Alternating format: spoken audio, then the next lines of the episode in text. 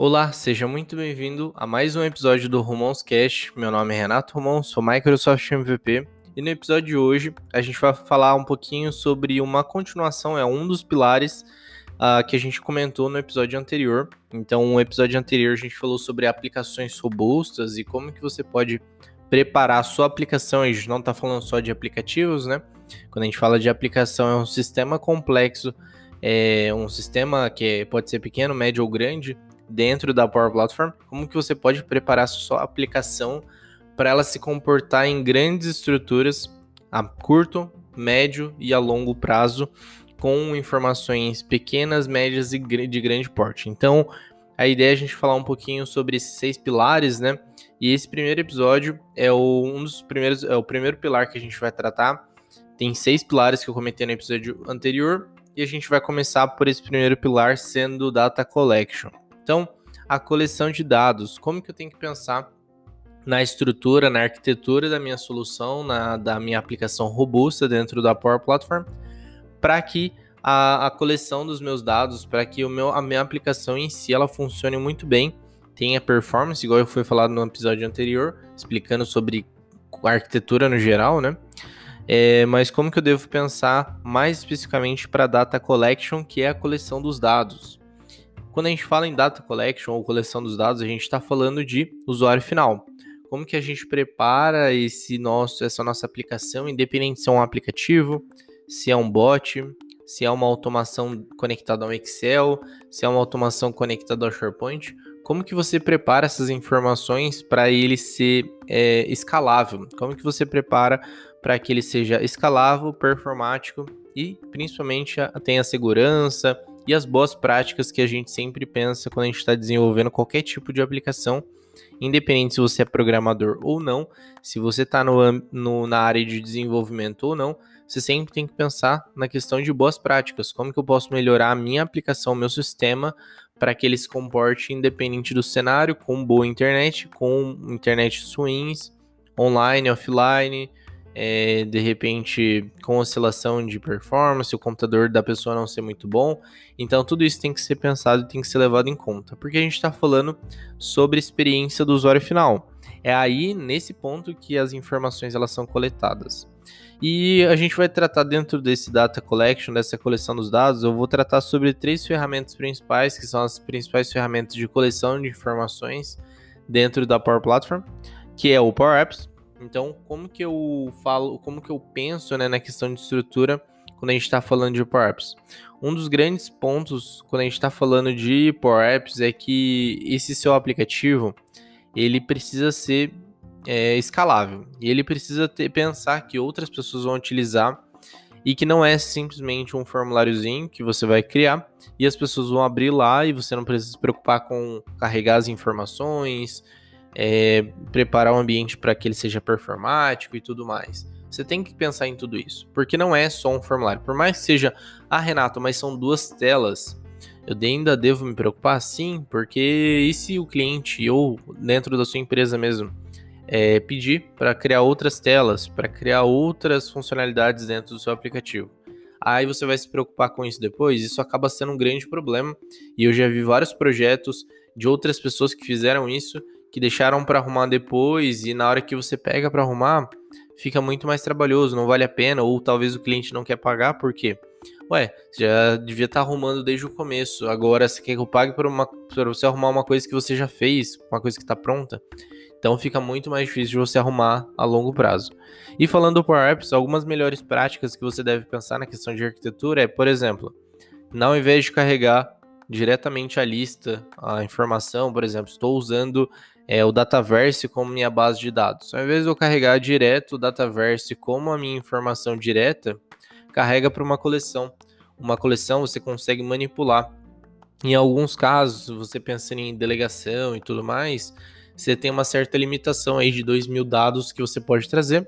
Mas quando a gente está falando de grande escala, você pode manipular essas informações para que você traga mais os 2 mil. É é bom para o aplicativo? Não é bom pela questão de performance, porque vai trazer muito, muita informação. Mas, por exemplo, na hora que você abre o seu aplicativo, tem uma ação lá chamada App Start, que vai ser na hora que o seu aplicativo abre. Então é, a Microsoft está fazendo essa mudança, inclusive tem algumas atualizações que acabou mudando essa, esse gatilho inicial. Mas o que é legal é, você pode manipular essas informações no começo da sua aplicação. Então pense nisso, pense em como que você pode melhorar usando coleções. Aí você vai, a gente vai tratando cada tópico, né? Vai ser tratado também nos nossos canais do YouTube. Então, o detalhe mais técnico de como que você faz isso. Mas o ponto que você tem que se preocupar é leva para a coleção, ao invés de trazer essas informações direto é, para dentro do seu aplicativo. Em cada galeria você chamar essas informações, em cada tela você chamar esses dados, use a coleção, coleção é mais performática. Um outro ponto também dentro do seu aplicativo que você pode melhorar é a questão de uh, como que eu posso organizar a estrutura para não ficar trazendo, fazendo aquele refresh né, que você faz o tempo todo, ficar atualizando esses dados toda vez para ele trazer sempre a informação atualizada tenta evitar esse, esse, tipo de coisa. Porque cada requisição que você manda atualizar tem uma, uma estrutura de código por trás, que a Microsoft faz uma atualização. Para você, talvez desenvolvendo, não vai ter tanta, não vai ter tanto problema que você vai ter 10 registros, 20 registros ali como teste. Mas pensa de repente quando você tiver 5 mil dados, 10 mil dados. Você atualizar todos esses dados fica impossível, principalmente para quem está usando. Eu já cheguei a ver aplicativos que tinha 2 mil registros e o, o tempo de atualização estava levando em média um minuto.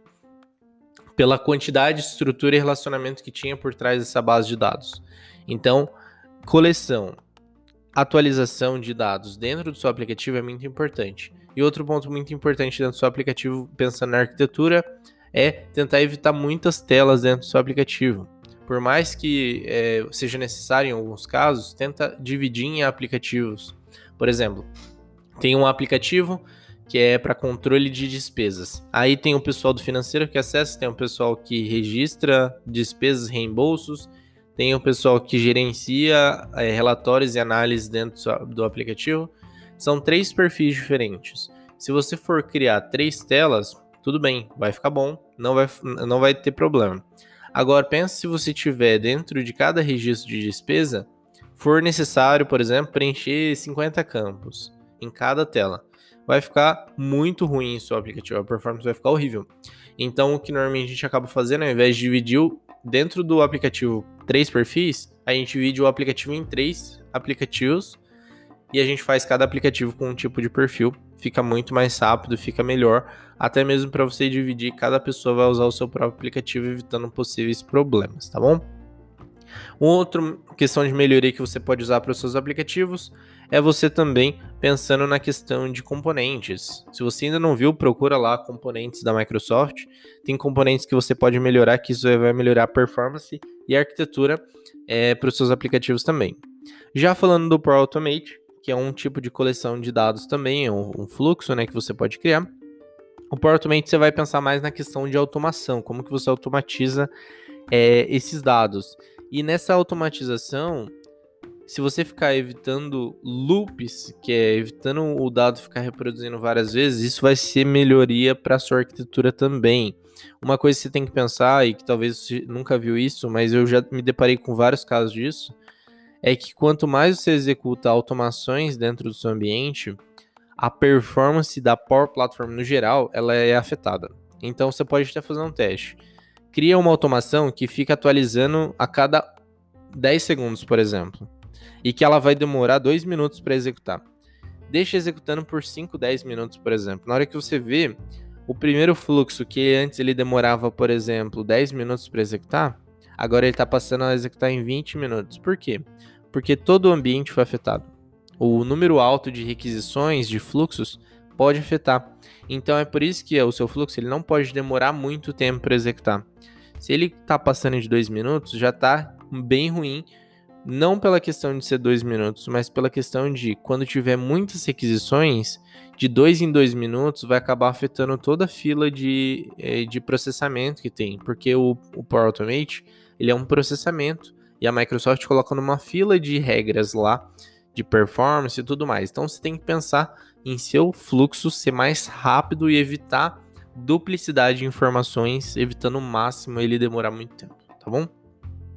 E do Power Virtual Agents na coleção de informações, você tem que manipular o máximo, tem que deixar o seu bot preparado o máximo possível para evitar que tenham muitas variáveis, você consiga ele reduzir bem o seu, o seu Virtual Agents e conecte com o seu fluxo do Automate o melhor possível para você evitar muitas perguntas repetitivas que vão afetar dentro do seu bot, na performance do seu bot também, que pode ser afetada assim.